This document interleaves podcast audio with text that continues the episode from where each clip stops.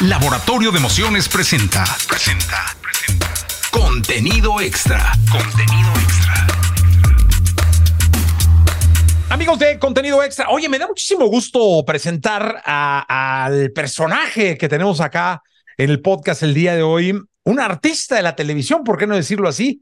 Eh, lo conozco desde hace mucho tiempo, eh, lo admiro y lo respeto desde hace mucho tiempo, un hombre que ha manejado auténticamente la televisión como se le viene la gana. Este, porque además se maneja con un sentido de libertad bien importante, de convicción en lo que hace, tiene un gran equipo y es un maestro de la televisión. Está con nosotros Miguel Ángel Fox. ¿Cómo estás, Miguel Ángel? Qué bonita presentación, caray. O sea, hasta se me salió una, una gotita de una gotita de sangre en lugar de lágrima. Oye, Oye pues, es un gusto. Sí, ya nos conocemos hace, hace tiempo, ¿eh? Y este, y, y créeme lo que tus palabras este, van de regreso porque este, me gusta mucho tu trabajo, me gusta mucho lo que haces, me gusta mucho lo que has conseguido hasta ahorita y la verdad es de que eres de las pocas personas que puedo decir que Jota tiene una carrera impecable y pues, gracias por, por la presentación que, que tú me haces. No, más te mereces, pero me quedo corto. Órale, caray, vámonos. Oye, Miguel Ángel, cuéntame, cuéntame algo. Eh, eh, y ahora empiezo por donde casi siempre termino. Eh, siempre en este podcast, que es un podcast dedicado, es de nicho, es dedicado a la, música, a la industria de la música, del entretenimiento, de teatro, de televisión, siempre se habla de la evolución de la música, de cómo la música vino del vinil al CD, al la la la de AT, luego apareció el, el, Napster y luego el, apareció el iTunes y hoy está ya todo en una plataforma y todo es una renta. ¿Cómo ha cambiado la televisión de que tú llegaste para acá?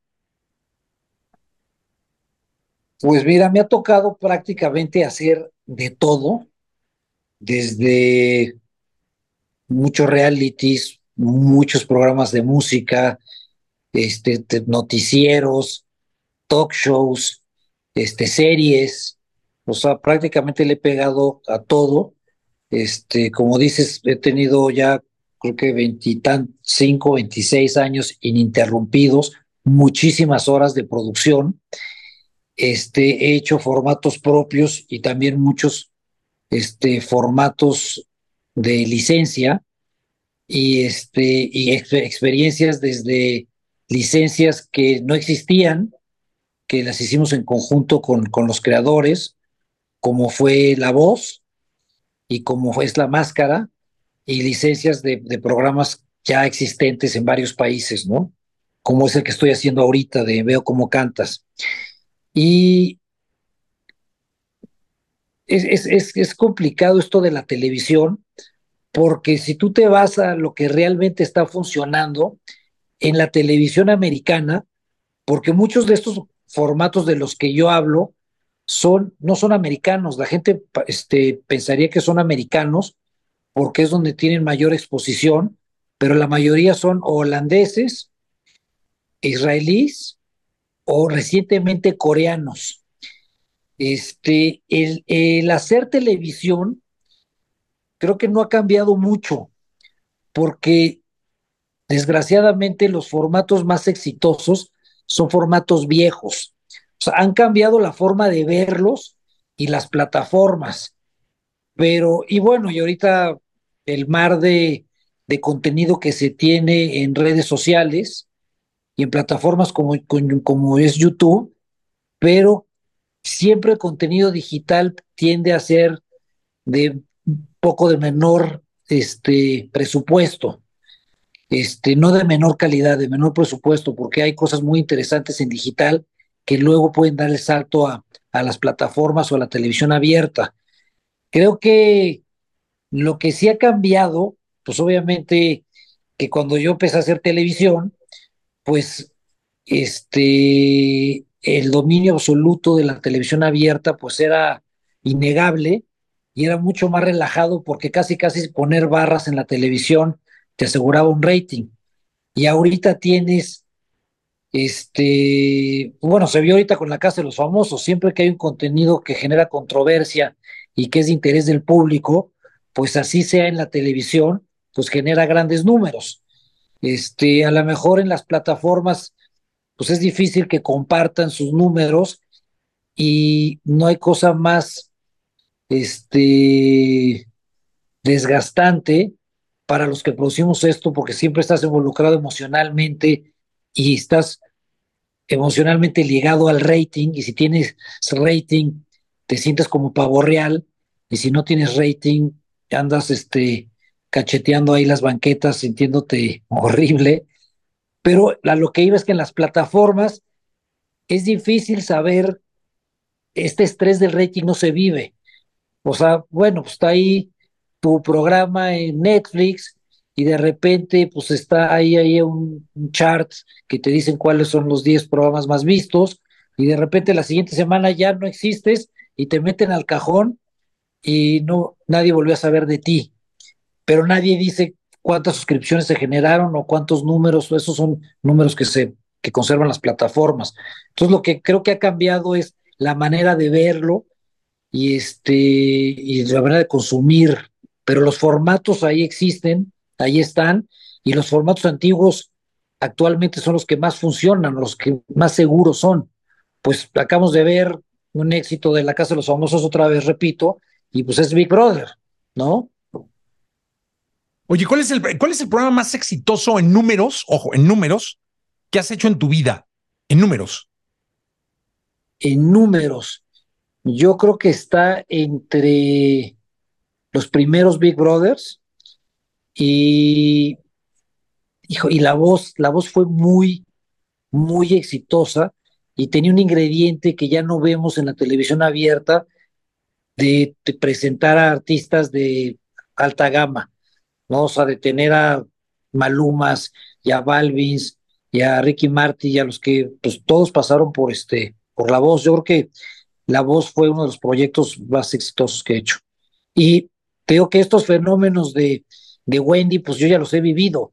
O sea, así era cuando salió Azalia, o cuando la Mapache estuvo una semana en la casa, y era una locura, pero son, este, son famas, digo, vamos a ver, digo, creo que este, la Wendy tiene su encanto, y, pero son famas que, que tienden a, a bajar eh, al mes o a los dos meses, ¿no? Pues yo me acuerdo que cuando expulsaron a la, a la negra o algo así, choqué, caray. O sea, iba tan rápido a casa para verlo que un cabrón se paró y ¡guau! Le pegué y puta. Entonces, de mi casa me de- decían por teléfono. A mí me valía madre el choque. O sea, estábamos esperando al ajustador eh, porque era un hecho que yo tenía la culpa, porque yo le había pegado. Pero entonces, como no había esos celulares que te pueden poner la transmisión y todo ese rollo, este, de la casa por teléfono me decían cómo iba el programa. O sea, ese era el fervor de Big Brother. No, no, era una locura. Lo que sí es de ya, que de porque fue exactamente lo mismo que, que se vivió ahorita, este, creo que hasta más. Lo que sí, la, la gran diferencia fue de que en esa época, este, los anunciantes, este, no les gustaba relacionarse con ese tipo de contenido y ahora pues se ve una apertura de que pues, los anunciantes están en donde está el rating y que pues, estuvieron completamente involucrados en este último proyecto que vimos, ¿no? Oye, ¿qué se siente, por ejemplo, hacer la voz? Porque yo siempre pensaba en ti, caray. Hacer la voz tan exitosa, o sea, la, la voz con las figuras que tuviste, con el auge, el espíritu, sentarnos a la tele, a la familia, a ver la voz y luego verle la competencia. Pues te voy a decir una cosa que nunca he dicho, pues se siente como algo de un poquito de gusto, ¿eh? Este, porque sí, un poquito de gusto, porque yo ya le había hecho la voz durante nueve años y como te digo, fue un proyecto, no es de que ya estaba en todos los países y era el formato mega exitoso, no. O sea, nosotros arrancamos al mismo tiempo este, que Estados Unidos y de ahí ya se volvió muy grande. Muchas de las cosas que se hicieron en La Voz aquí se vendieron en el formato internacional. Eh, y ver este proyecto que es como que el formato del momento, ver que lo destruyen, que se destruye lo que se pensaba indestructible, pues sí da un poquito de gusto de decir, puta, pues qué lástima que se lo llevaron, por querer hacer tres voces al año, que nosotros la recomendación era hay que dejar que la gente lo espere con gusto y no tener permanentemente la voz. Y pues sucedió lo que pensamos que iba a suceder y se, y, se murió este formato tan exitoso todavía en el mundo, en México desapareció. ¿Lo llegaste a ver, la competencia? No, la verdad es que no lo llegué a ver. Este, me comentaban algunas cosas, este, veía algunas cosas en redes, y este, pero pues era algo que se, que se esperaba, ¿eh? Porque también no era el mismo nivel ni de producción, ni de talento, ni de, o sea, también ya llegó un producto bastante este, desgastado. Es difícil mantener por mucho tiempo los formatos en México, o sea, este, el público es muy exigente. Tú ves en Estados Unidos y Big Brother está en la temporada 50. Este, todos los formatos duran mucho tiempo. En, en habla hispana es, cuestan trabajo. Yo creo que La Voz es el formato que más ha durado, que duró nueve años. Oye, dime una cosa, ¿y de Big Brothers cuántos hiciste? De Big Brothers me tocó hacer los en vivos, o sea, las expulsiones, este, de el primero, luego un VIP que duró cortito, que duró 21 días, luego me fui a hacer este Fear Factor, no sé si recuerdas este proyecto. No? Y luego este, hice uno no hace mucho tiempo que el, el objetivo era traer a la televisión a los jóvenes y el promedio de edad era de, de, los participantes era de 23 años y era donde estaba el sargento rap, no sé si recuerdas este que hicimos como que era cuando empezaban ahí como los influencers y pues, ahí estuvo el Chile, y este, y la verdad es que estuvo, fue, fue muy, muy divertido. Eh, digo, ahora este que yo en, algún momento pensé que lo iban a volver a, llamar Big Brother, pues, porque es un nombre que se le ha invertido mucho en México, pero pues para darle una refrescada se le, se le cambió y, y se, se, le puso el nombre que se le había este, ya puesto en Telemundo, ¿no? Oye, ¿y qué se siente recibir un horario? Porque, porque acaba de terminar Big Brother, creo que con ratings muy buenos, eh, muy altos, y, a la semana que entra recibes tú el programa con un horario súper caliente. Yo no sé si es obsesivo de los números o no. Pues sí, sí te pegan. En, tengo que en, en este trabajo estás muy invertido emocionalmente y ya me ha pasado mucho, o sea, y trato de que no me suceda, pero me, vuelve a suceder cada vez que saco un proyecto nuevo y te da un, este, una tranquilidad tener buenos números. Esto que dices, pues evidentemente estos números que se vieron de la Casa de los Famosos son excepcionales, o sea, no se habían visto ratings así desde el 2016, pero creo que es otro tipo de público. O sea, el público que estuvo viendo la Casa de los Famosos, no sé si tiene o si es tan fiel a, este, a la televisión. Lo que se quería ver era pues el morbo que genera ese tipo de programas, el poder consumir un producto 24 horas al día, este, y este proyecto con el que yo salgo es completamente un proyecto familiar. Eh, en México el 40% de los hogares tienen una televisión. Entonces, pues mucho, esto era de los domingos, pues lo que quiere la familia es estar consumiendo televisión en familia. Entonces, esto es lo que veo como Cantas busca. O sea, no busco ni generar conflicto entre el talento que está en el programa, ni hacer chismes, porque es un programa muy, muy diferente a, todo lo que he hecho. Este, es un reto. Eh, el programa creo que tiene una calidad excepcional, este, pero no, no busco tener los ratings que tiene la Casa de los Famosos.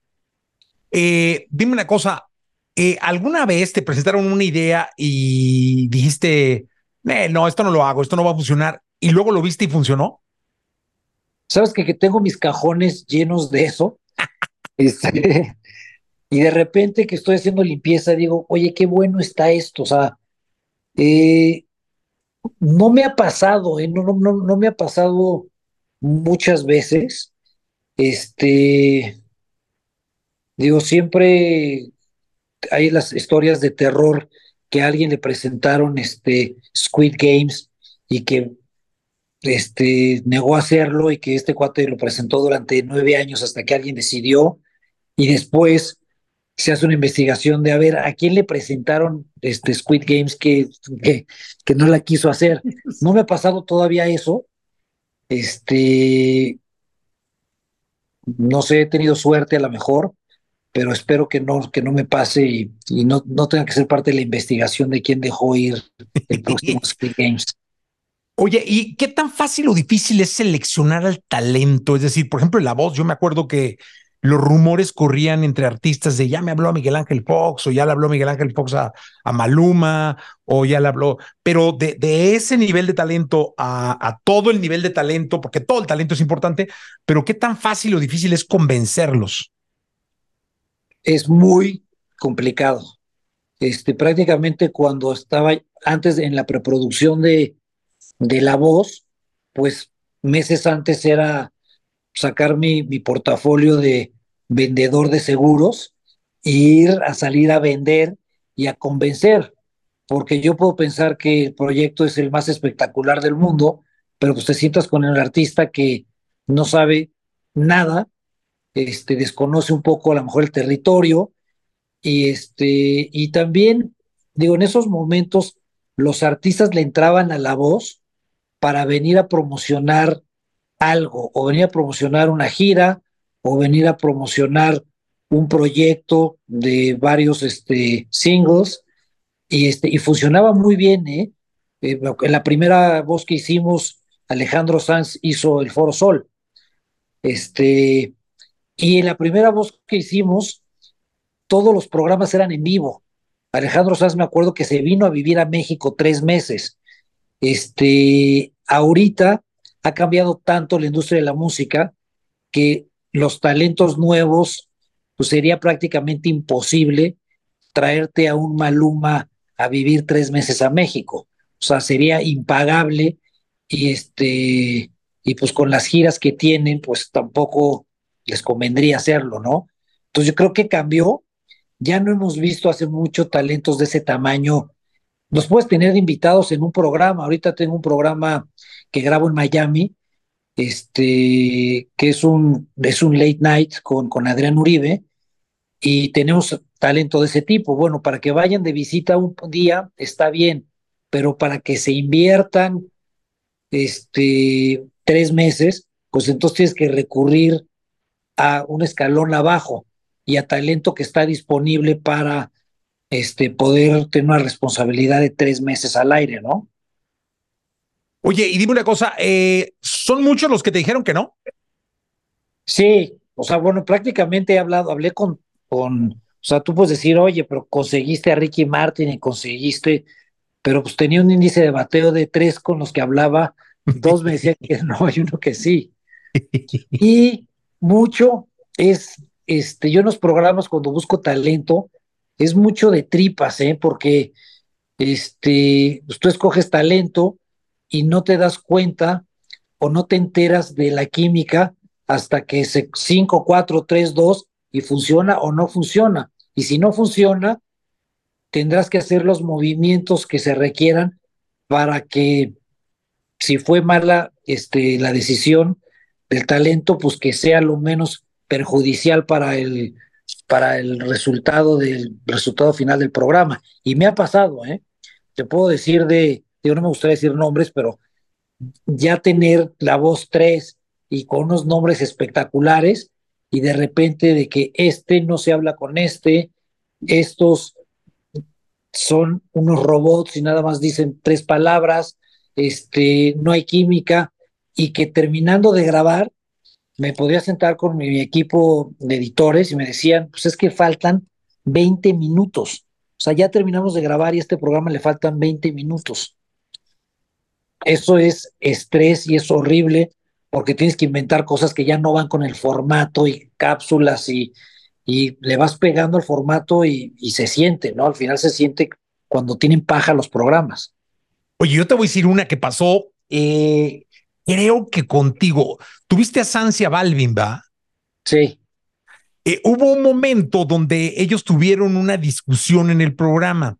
Eh, entiendo que Balvin se mofó de la, del estilo de cantar de, de, de Sans y Sans de las leyes. Ahí al aire, hubo un rollo al aire y muy. Porque yo lo comenté con Alejandro cuando lo entrevisté, porque Residente le hizo una canción a, a Balvin muy fuerte, pero fuertísimo. Y le decía yo a Sans que el que detona realmente en, en redes el, pues ahora sí, la marabunta del conflicto fue un Twitter de Sans que decía, acabo de ser testigo de un crimen musical con un lápiz. Este, y era la rola de Residente hacia Balvin, producto de que no habían quedado, entiendo muy bien las relaciones desde ese momento en la voz. Pues sí, sí fue tengo que tú haces lo posible para llevar a los artistas que están sonando en el momento.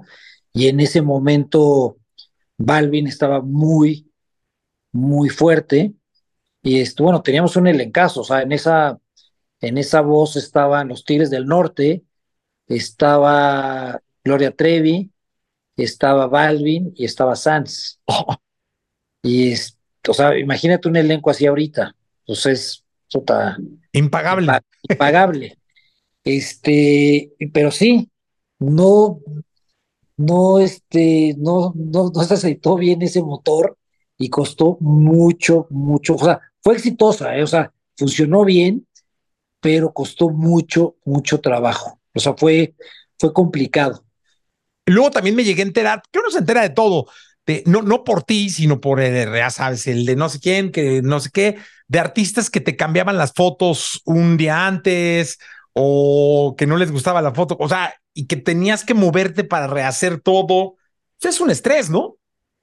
Eso me pasó hace poquito también, ¿eh? o sea, de que pues de repente tienes ya toda la campaña armada y este y pues la foto está buena, pero uno de ellos dice, "No, pues es que esa no me gusta, pero y tenemos que modificarla, pues vamos a tener que modificar en Photoshop, porque ya no hay tiempo para volver a tomar fotos." No, de eso hay en la voz me pasaron cuántas cosas no, este, no te puedo platicar, pues la, la, voz en donde estuvo Jenny también. Ah, este, claro. Que Oye, a ti, bueno, te toca a ti, eh, claro, eh, te toca a ti la muerte, Jenny. Sí, tuvo que haber llegado a tu programa, La Voz, y no llegó. De mi producción la estábamos esperando en, este, en el aeropuerto de Toluca. Y ahí les avisan que ya no iba a llegar.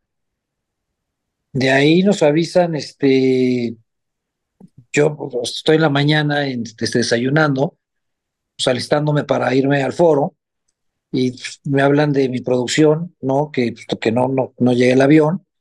Digo, pues, ¿cómo que no llega el avión? O sea, a ver, pásame a la torre de control. Y este, y pues no me saben explicar bien y como con mucha confusión. Y me explican que se desapareció el avión de, del radar y cuelgo y digo, pues sabes que los aviones no se desaparecen de los radares. Entonces vuelvo a marcar y ya es cuando me dicen pues, lo que sucedió y pues, pues de, no, yo creía que no era real lo que me estaban diciendo, ¿no? Y de ahí pues ya sucede todo lo que, lo que sabemos. Y claro, pues esto, esto, tú, tú estabas en esa voz que igual tenía un elencazo, ¿eh? ¿Igual que? tenía un elencazo. Ah, no, no, súper elenco, ¿eh? O sea, súper elenco y Jenny era espectacular, espectacular. O sea, yo tenía poco de, o sea, de, conocerla como, como artista y, fui a verla cuando estuvo aquí en el auditorio y me acuerdo que le dijo a unos amigos, oye, me acompañan porque tengo, que, tengo un compromiso y tengo que ir a, a ver a Jenny en el auditorio y era muy impresionante el impacto el jale, hacía llorar, reír, era muy, muy impresionante verla en el escenario. ¿Y manejarla en tele también? ¿Era fácil? Pues como que tuvimos mucha química, ¿eh? o sea, no, nunca, nunca tuve ningún conflicto con ella, o sea, siempre daba más de lo que se le pedía. Y este, y pues era muy, tenía mucha energía, era muy emocional, o sea, era, era una gran artista. Oye, Miguel, ¿qué no has hecho en tele, caray? ¿Qué te falta por hacer? Este, me falta por hacer novelas. ¿Te gustaría? No, no me gustaría. este, no, no, entiendo que, es un buen producto, entiendo que tiene su público, pero finalmente tengo que hacer algo que yo consuma. No me gusta hacer productos este, basados en estudios y que son moneditas de oro y que les gustan a todos los demográficos. Este, me gustan hacer cosas que, que yo podría consumir y que conozco. Este, me gustan las series, este, me gustan los especiales, me gustan los documentales, pero las novelas las desconozco. O sea, yo creo que yo haría una pésima, una pésima novela, porque en, este trabajo pasas demasiado tiempo, te inviertes demasiadas horas y si no tienes una satisfacción personal o profesional, creo que el producto al final del día lo va a resentir. Oye, ¿has hecho documentales? Sí. ¿Cuáles? Este, he hecho documentales de muchas bandas de, de rock. Este, en los noventas y en los dos miles hice muchísimos. O sea, te puedo decir una lista este, de wellness, de naturaleza. Este.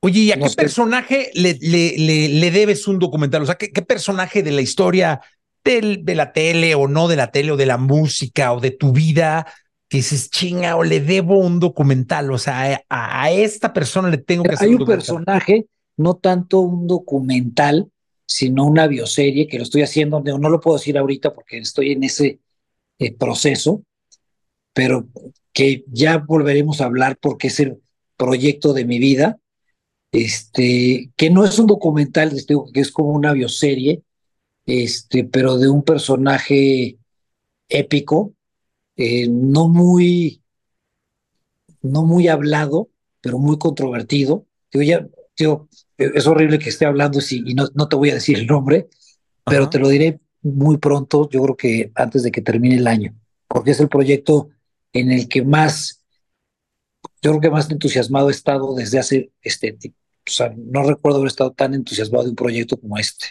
Que te voy a decir una cosa, para que Miguel Ángel Fox diga que es el proyecto de su vida, está cabrón. Exacto, exacto, exacto, exacto.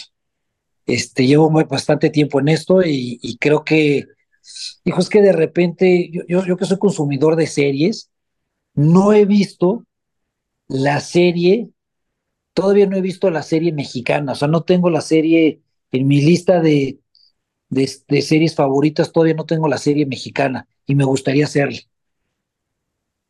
Puede ser esta bioserie que viene, ¿no? ¿Tú cuál es tu serie favorita? A ver, dime, pero tu serie favorita mexicana. Es o sea, esas series que, que tienes que regresar escenas porque dices, esto es lo más chingón que he visto en mi vida. No, mira, bueno, eh, dista mucho de, pero por a mí me encantó, por ejemplo, eh, ¿Quién mató a Sara? Eh, esa, esa a mí me gustó mucho, o sea, me gustó mucho la serie.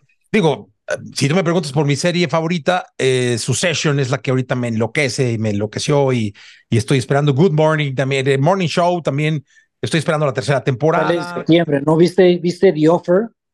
Ah, no, me la, me la han recomendado muchísimo, caray. Es una joya que no te puedes perder. Es la historia de todo el proceso de cómo filmaron El Padrino 1.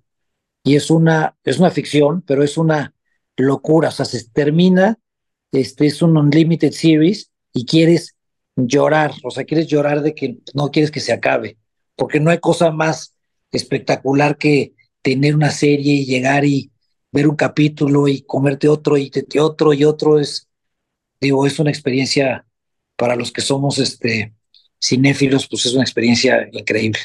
A mí me gusta mucho cómo chambea Manolo Cardona eh, y en, en, esta de mató a me, me encanta la serie creo que todos están muy bien, pero sí, no creo que históricamente hay una serie mexicana que, que podamos hablar como estas gabachas que, que, estamos poniendo sobre la mesa, ¿no? ¿Cuál es tu serie favorita? ¿Qué? En español, yo creo que. ¿Cuál es la serie de tu vida? La serie de mi vida. O sea, que tú digas, no, esa es la serie de Offer, ya me lo recomendaste, pero otra. Yo creo que está entre Breaking Bad y Los Sopranos. Ah, Breaking Bad, series, son, no, no, no, no. Este. Oye, acabo de ver una que me recomendaron del vino, de que se llama Drops, Drops, of God. Ah, ¿qué tal está? Es una locura, es una locura. Es de lo mejor, de lo mejor, de lo mejor que hay ahorita. Sí, no, no, esa es una locura. Me encantó así de verla. Pero ¿Sabes cuál otra te recomiendo? Que también, bueno, nos podemos quedar aquí horas platicando de series, que es una joya y ya viene la tercera temporada de White Lotus. Ah, no lo he visto. No te la pierdas. Cada temporada es de White Lotus, es un resort. Entonces, cada temporada ocurre en una ubicación diferente. Este, y los personajes, pues son las gentes que están en, en el resort, pero tienen un humor increíble, es ácida. Realmente, este, The Offer y The White Lotus, yo creo que son las mejores series de los últimos tres años. La, las voy a ver que ninguna de las dos la he visto. ¿Mexicana no te gusta ni una? Pues, hoy tengo pendiente que todo el mundo está vuelto loco con este con Yellowstone. Esas son las que tengo pendientes. Ah, yo también. Pero no, no, tampoco le he visto. Regresando a, tu trabajo en la tele, eh, Miguel Ángel, ¿cuál es el programa inventado por ti que más orgulloso te tiene? O sea, no una franquicia, no una idea que vino y que tú mejoraste, no, no. El que tú en tu escritorio con tu equipo inventaron y que dices, ching, este es el, esto es lo, lo mejor que me ha pasado. Este, yo creo que es una serie que hice con Poncho Herrera y con Ana Claudia Talancón, que se llama Terminales, que luego se hizo en Estados Unidos y se llamó Chasing Life. Eso yo creo que es el proyecto que más orgulloso me siento, porque era prácticamente fue arrancar las series cuando nadie estaba haciendo series. Y esa no la vi, caray. Pues, ¿Hay dónde verla o ya no? Sí, yo creo que está en este, está en VIX. Ah, la voy a ver, la voy a buscar. Oye, ¿y, qué opinas de tanta plataforma? Es decir, de, de porque luego el otro día me estaba, estaba haciendo cuentas de lo que pago de las, de las plataformas y dije, no, si es una lana entre el Easy, que yo tengo Easy, eh, y luego que pagas que el VIX porque ya salió una serie que eh, me, me, gustó y pues puta la veo. Y luego, ah, de hecho, lo, lo, lo, pagué por una que se llama Pelotaris, que me gustó mucho. Eh, pero bueno, ese, y luego no, pues que el de la manzana, y luego no, pues que el HBO, que el, puta. Pero sabes qué, no sé si las tienes tú en tu celular, ¿Sí? las activas y las desactivas, ¿no? O sea, ya vi todo lo que tiene HBO, ok, ahora este, la voy a bloquear un mes, y así. Creo que, que este, bueno, saliendo un poquito de esto, creo que por favor que ya nadie haga este, comedias románticas, ya México no necesita una comedia romántica más y que en el título tenga este, el nombre de papá o mamá, por favor. ya, ya creo que el género ya está agotado y, y más que agotado porque creo que los pósters son iguales, los títulos son iguales, los guiones son exactamente iguales. Este, y todas las plataformas quieren tener su comedia romántica, porque hay comedias, no sé si viste la última de Jennifer Lawrence, que es una comedia atrevida y, y, creo que nunca habías visto a Jennifer Lawrence haciendo el papel que hace, o sea, creo que es este, muy atrevido, pero esa está buena, pero ya sabes de lo que me refiero, de que puta, el 89% de las comedias románticas no se pueden ver. No sé, o sea, son, nada más están ocupando espacios en las plataformas.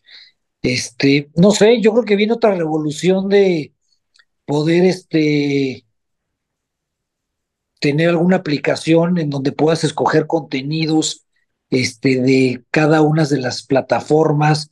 No sé, algo va a pasar porque no, puedes mantener estar pagando 15 suscripciones, ¿no? Oye, ¿y de, de, cine? ¿Has hecho cine? Cine no he hecho, ¿eh? Cine no he hecho. ¿Y no te gustaría? Sí, sí me gustaría, ¿eh? O sea, me gustaría, pero creo que estamos pasando por unos momentos en donde si no haces comedias románticas de ciertos presupuestos, no entras al cine.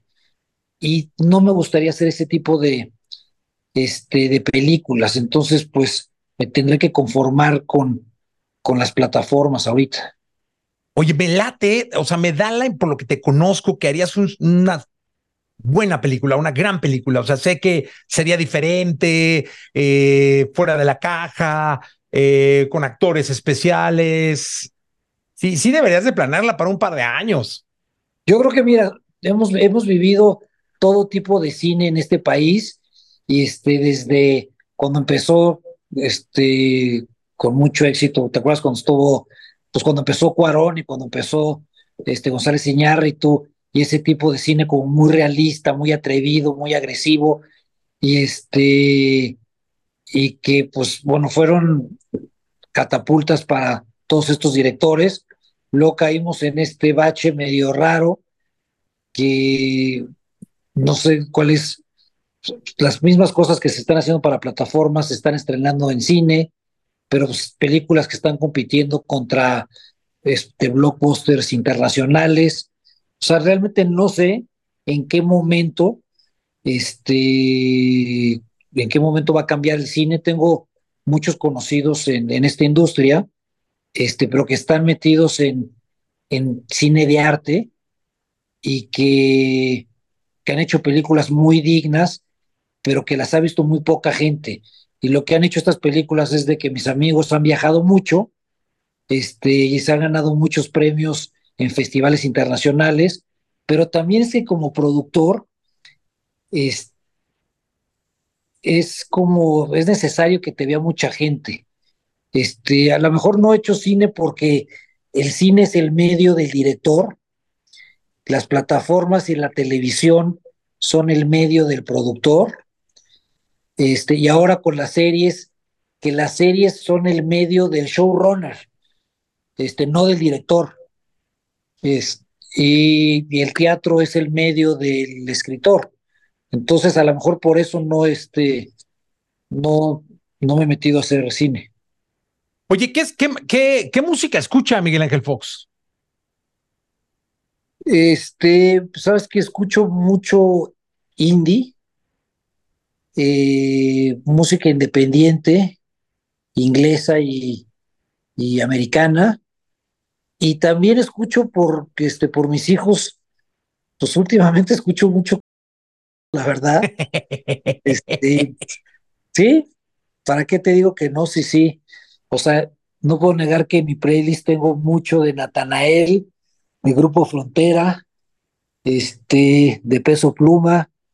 Estoy bien, bien enterado de, de este movimiento que, que llegó para quedarse.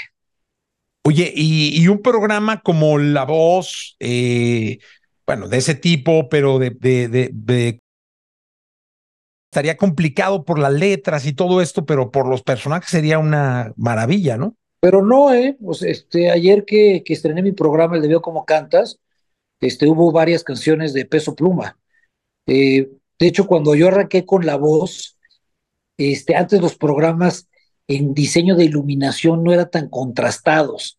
De hecho, está el cliché de que los programas en español y latinos son como muy coloridos y la voz, los negros son muy negros, los rojos son muy rojos. Y me decían, no, es que estos programas tienes que hacer este, televisión para que se vea en este tipo de televisores. Yo decía, no, vamos a hacerlo como se tenga que iluminar y como se tenga que hacer este programa.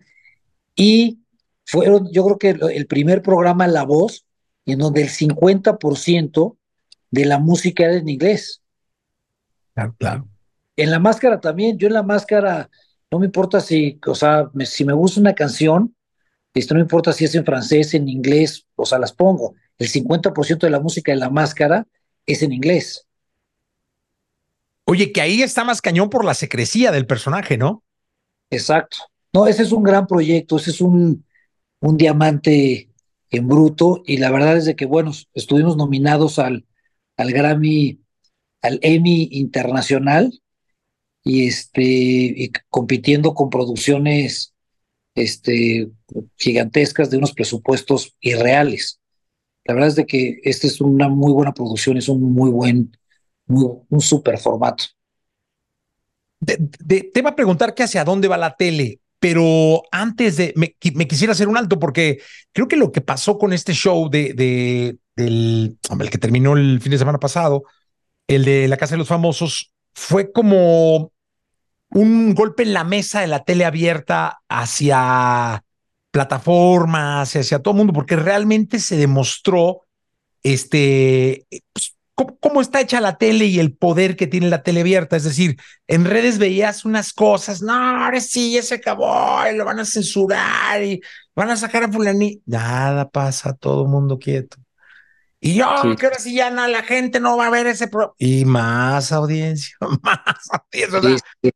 Fue como. Pues mira, esto, parte de lo que dices es que ese programa, este, pues el corazón era el 24 de, de VIX, que le sirvió a VIX muchísimo. Este, en redes, yo lo consumí en redes y había muchas cosas que no salían en televisión. Y para televisión abierta, pues las explosiones y los programas de entre semana, pues, y para las ventas, pues fue un proyecto, o sea, te digo que no se veían esos números desde el 2016, pero es un formato que tuvo sus desdobles en plataforma, en digital, en televisión abierta, ¿no? Cada quien lo vio en donde, en donde más, este, donde te, te, acoplabas con el tipo de contenido que se estaba este, sacando, ¿no? Ahora sí te pregunto, ¿para dónde va la tele abierta, Miguel Ángel Fox? Yo creo que, digo, lo que pasa en Estados Unidos, este, va a suceder, estamos 10 años atrás, yo creo que todavía hay tele abierta para rato en México, porque esto que se vio este, con la Casa de los Famosos, pues eso no está pasando en ningún lugar del mundo. O sea, aquí están creciendo los números de la televisión abierta, cosa que no está sucediendo en ningún otro lugar.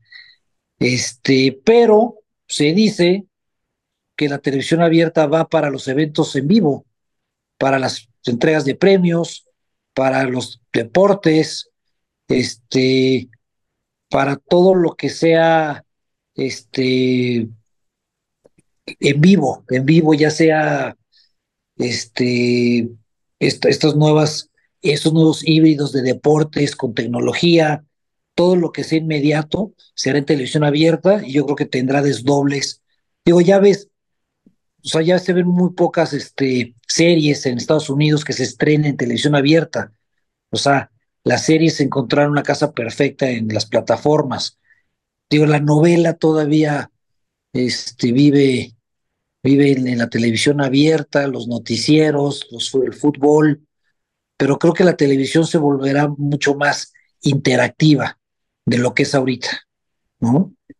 Oye, y porque también eh, pensando en la televisión, surgió, surgió un prototipo de personaje que no estaba eh, cuando empezó Miguel Ángel Fox, o que a lo mejor empezaste a crearlos en el formato de, de la negra, la china, la no sé qué, eh, que son ahora los influencers, porque hoy eh, quien es la máscara tiene pues al más grande de México, que es Juan Pazurita, o uno de los más grandes de México. El programa de, de este que mencionamos muy exitoso lo ganó un influencer. Entonces, pero este tipo de personajes hace 10 o 15 años no estaban tan claros en la tele, ¿o sí? Pues mira, te digo que en esta última, en, el último Big Brother, este, en el último Big Brother que se hizo, que era prácticamente los que se volvieron más adelante influencers, era ese perfil exactamente, este, pero las redes pues, no tenían la potencia que tienen ahorita.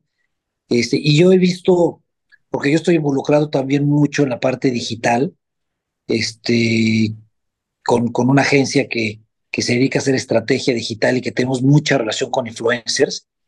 Eh, y, y, al principio era mucho más complejo, eh, porque los influencers que están muy relacionados con, con las marcas, porque se vendió este, eh, este personaje que genera contenido en redes que de las experiencias que yo he tenido de 100 influencers, este, dos son creadores de contenido y 98 no saben ni qué hacer y nada más se toman fotos y son creadores de contenido de lifestyle, O sea, realmente son muy pocos los que tienen la disciplina para y tienen una voz para hablar y estar generando un contenido.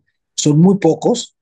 Este, pero estos influencers que están relacionados con marcas porque las marcas anuncian sus productos a través de sus redes, este, creo que también es un, es un medio en donde es muy fácil de engañar, porque los números son muy fáciles de, de hacerlos grandes y de sobrevenderlos, y realmente pues hemos visto también este, artistas que han ido a la televisión, o sea, aquí hablaste de, este, de la Casa de los Famosos y hablaste de Juanpa, pero pues también hubo un programa a principios de este año, el de Mi Famoso y Yo, que la ah, conducción la llevaba Adal, que se metió ahí un influencer de mucha potencia, que este, y no hizo, y no se movieron este, las agujas del rating.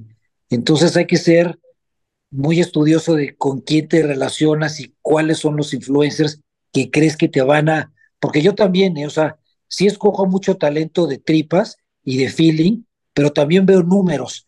Y al final del día, como a mí me califican con números, pues también llevo a mis programas gente que me lleve números. Este, pero en el digital es muy fácil confundirse y dejarse engañar por números que, que a veces no se traducen para las audiencias de televisión, ¿no? Y tampoco para las audiencias que no convierten para los clientes. Es un medio bastante engañoso esto de, del engagement. Y si el engagement es por medio de conversación o de likes o de venta de productos, o también ver el sentimiento de los comentarios, porque hay gente que tiene muchos comentarios, pero todos son negativos, ¿no? Oye, la nostalgia eh, está de moda, digo, se vino una oleada de nostalgia. Hablando un poco de esto, ¿qué programa del pasado te hubiera gustado producir? ¿O te gustaría hacerle una versión moderna? Hablo, no sé, ensalada de locos, la cara de Ambrosio, algo de esto, digo, de algunos que te acuerdes tú, que definitivamente no me acuerdo yo, eh, XC ¿no? ¿Te acuerdas de XC Este, quinceañera. Quinceañera, la novela. Sí. ¿Te gustaría hacer la nueva versión? Me gustaría hacer la nueva versión en serie. Órale. Pues sería increíble. Oye, me gustaría hacerla y es prácticamente, digo, ya, es, un, es algo que te estoy diciendo que ya llevo un rato trabajando en eso. Este, que puede ser nuestro Cobra Kai todos los que estuvieron en quinceañera, prácticamente todos están vivitos y coleando, ¿no? Este, se podría hacer algo muy interesante.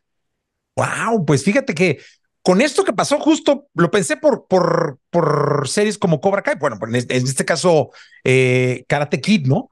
Eh, pero pues, estaría increíble porque quinceañera fue un fenómeno. Fue un fenómeno, yo lo viví, digo, ahorita la veo y digo, puta, cómo me gustaba. Este, pero oye, a, ti tú que eres este, un loco de la música, en esos tiempos, como no estaba bien regulado los derechos de autor, entonces de repente veías una escena de Thalía con Adela Noriega y detrás tenía una canción de Just Like Heaven de The Cure o algo de Tears for Fears y le ponían la canción que fuera, o sea, casi casi metían a los Beatles y no se pagaban derechos, así se iban y así se transmitían internacionalmente.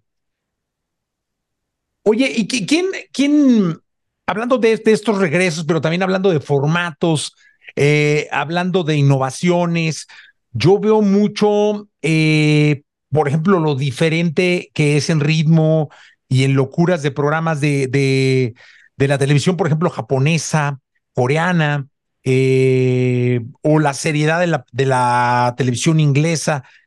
¿Quién se puede decir que ahorita esté más como avant es decir, más no sé si la palabra sea audaz o más eh, inventando locuras o rompiendo las reglas. Pues mira, los, los creadores de, de, los formatos, digo, ya luego los ves mejorados en Estados Unidos, donde se hacen las producciones más grandes. Pero los formatos este, holandeses, coreanos e israelíes son los más avanzados y los más atrevidos que hay en, el mundo. Ya después ves, digo, la máscara es un formato coreano. Veo cómo cantas, es un formato coreano. Eh, y, y, tiene una complejidad el que tú puedes decir, oye, pero es que la máscara es muy sencillo, pero inventar esa sencillez es bien difícil. Y por eso de repente este, pues pues es, es, es, difícil salir con un formato nuevo, porque de repente quieres hacerlo de una forma tan compleja que termina no siendo un formato que funcione. ¿Cuál fue el primer, el primer programa de tele que hiciste en tu vida? Tú. O sea, no, de que yo estuve ayudando, de que no, no, no, ya, a ver, Miguel Ángel Fox, el no productor te lo de... no te lo vas a creer. Este, Tatiana. ¡No! ¿De verdad? Sí. El show de Tatiana. Exactamente. No, en el, en el, el que pasaba en el de las, en el canal 2. Sí, el que pasaba antes de Chabelo, ese. No manches. Pero ¿cómo estuvo? O sea, te dijeron, órale, éntrale. Pues sabes que sí. O sea, yo decía, pues es que no conozco a ningún niño. O sea, ¿cómo voy a hacer un programa de niños? Este, pero pues era una buena oportunidad para yo tener mi producción y para independizarme y dije, pues a ver, va, o sea, ¿qué tan difícil puede ser, no? ¿Y, y de ahí a dónde brincaste? Y de ahí agarré como un perfil, este... ¿Cuánto tiempo estuviste haciendo el show, Tatiana? Dijo, mucho tiempo, ¿eh? O sea, mucho tiempo, o sea, ese proyecto fue bien exitoso. Este, y de ahí que agarré como un perfil de las cosas que me gustaban a mí y agarré un perfil como todos estos programas este, irreverentes y más atrevidos de Canal 5, este, desde los toma libres, incógnitos, no te equivoques, este, Fear Factors, o sea, como que agarré mucho este, esa línea. Y hice todos los que se te pueda ocurrir. Oye, ¿te hubiera gustado ser actor o conductor? No, no, no, no, creo que se requiere un talento muy especial para hacer eso y, y no creo que, que yo lo tenga. Eh, ¿Un cameo has hecho? Sabes que al principio, o sea, como soy obsesivo que, en lo que hago y, este, y me gusta entender la posición de cada quien, hice casting para, o sea, le pedí a Juan Osorio que si podía hacer, o sea, sin que le avisara a nadie de su producción, si podía hacer casting para sus novelas hice, hice casting para, hice dos, tres escenas de cachetadas y de, este, para entender, ¿no? Para entender por lo que pasa el actor y, y, no sorprenderme cuando, cuando tenga que estar del otro lado. Oye, eso es muy bueno porque de alguna manera es aprender eh, del proceso que seguramente vives de eso. O sea, alguna vez estábamos aquí con el Güero Castro en, en este podcast y decía que eh, para él una de las partes más importantes de sus eh, producciones eran los castings, es decir, eh, el que castilles bien un, proyecto tiene que ver en mucho con el éxito. Y él decía que él ponía mucha vehemencia y mucha atención en el casting. Pues creo que este, la mejor gente que, que encuentras en este medio muchas veces no son este, los que estudiaron más o son, son los más curiosos. Y los más curiosos, pues tienes que estar en una posición para llevar a todo un equipo de que nadie te diga, si el editó, o sea, tienes que saber prácticamente hacer el trabajo de todas las posiciones que están abajo de ti y rodearte también de gente más talentosa que tú, ¿no? Oye, ¿se puede decir que tienes un mentor? Este, pues tengo muchos mentores que no he conocido, que los he conocido a través de libros, a través de entrevistas, Uno. a través de... Sabes que me gustaba mucho, este, me, sigue gustando mucho Judd Apatow, que Judd Apatow es, o sea, es como el papá de todos estos, este, de James Franco, de Judah, este, de Seth Rogen, todos estos, este, irreverentes que han hecho muchas locuras y que puta, yo soy fanático de ese tipo de comedia atrevida y que le llaman como stoner comedy. Yo creo que este, Judah fue mi, mi mentor y consumía todo lo que, lo que él hacía. Oye, ¿y qué falta por hacer en la carrera de Miguel Ángel Fox? Además de quinceañera y de la bioserie esta que nos prometiste. Este, traigo ahí unas cosas interesantes bajo la manga que son que tampoco te puedo platicar. Ay, ya, no puedes platicar nada. No, es que estoy, eh, digo, yo tendremos otra plática porque tengo los dos proyectos que te digo que son bien interesantes, pero están en momentos muy críticos de que no se pueden hablar, pero es como la evolución de, de los deportes con contenido en digital. Te digo que estoy muy metido en la parte de, de digital, siempre tratando de hacer cosas dignas y no nada más grabar y postear, ¿no? Este, pero tiene que ver con, con la parte digital y con la parte interactiva. Pero hablaremos, digo, estamos este. Sí, habrá una segunda o tercera parte. De distancia. Estamos a un clic de distancia, mi querido Jesse. Oye, cuéntame algo. Si hubieras tenido que producir un disco de un artista, de un cantante, ¿qué disco hubieras producido de quién? Probablemente, y los acabo de ver hace como, como un mes y medio, este, a The Cure. Probablemente soy este, es que soy fanático de toda esa época de, de las bandas indies de Psychedelic First, de, The Cure, de este de, esa época emo de del rock ochentero. Pero yo creo que ¿eh? a The Cure le hubieras tenido que hacer un disco. The Cure o, In Excess, me hubiera encantado también hacer algo oh. In Excess. Oye, ¿sabes que te voy a decir? Hay un documental de, de, la vida de Michael Hutchins, que fue el cantante de Inexcess, que está maravilloso. ¿Ya lo viste? No lo he visto, ¿eh?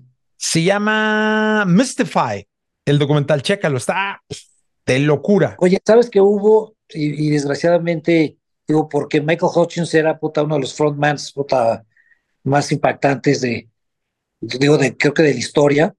Y después de que murió, digo, como a los, había sido de muy mal gusto después de que murió, pero como a los 10 años, hubo un reality en Estados Unidos para buscar este, el frontman de, de Inexes. Y, este, y lo encontraron, no fue muy exitoso, porque estaban buscando hacer algo similar a lo que pasó con Journey, que también hubo como una búsqueda exactamente de Steve Perry. Steve Perry.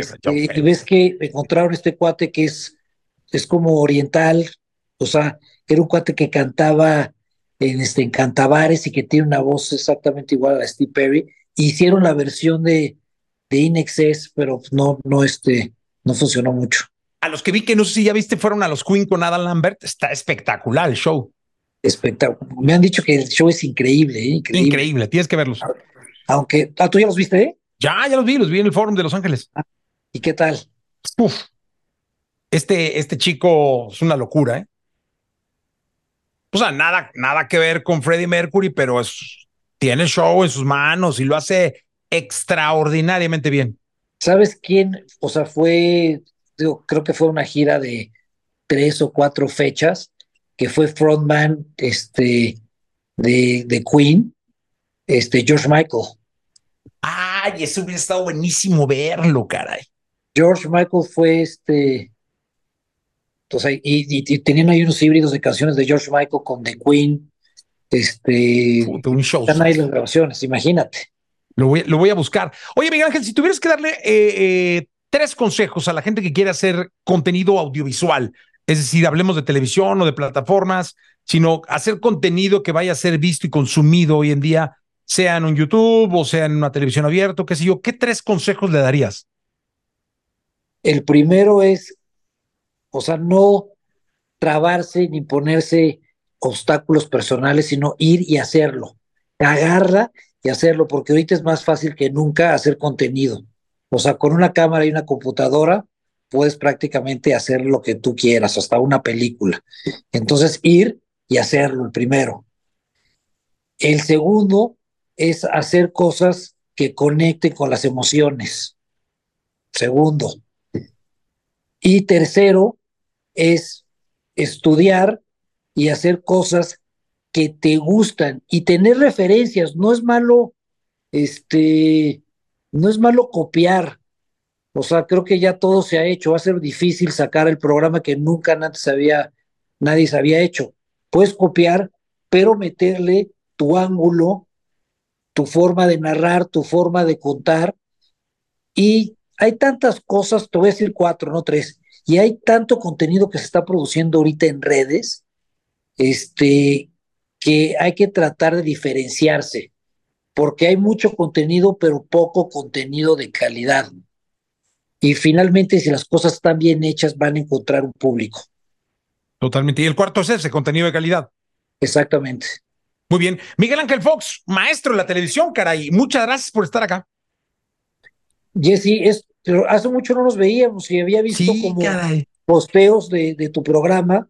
Este, creo que entrevistaste hace poco a Nadir, este, que, estuvo ahí, o en tu programa de radio. No, no, Nadir estuvo en el programa de radio. Él no, ha querido venir al podcast, es que él dice que ese es un, hombre de medios, no de podcast. ya sabes cómo es. Pero sí tenía muchas ganas, ya, ya había platicado con tu gente, y la verdad es de que pues, estuvo rica la plática y pues alguien que, que tiene la trayectoria y el conocimiento que tú tienes, pues da, da gusto sentarse y a, charlar un rato. Te mando un abrazo muy grande, espero verte pronto. Gracias, Jessy, te mando un abrazo. Miguel Ángel Fox con nosotros, gracias.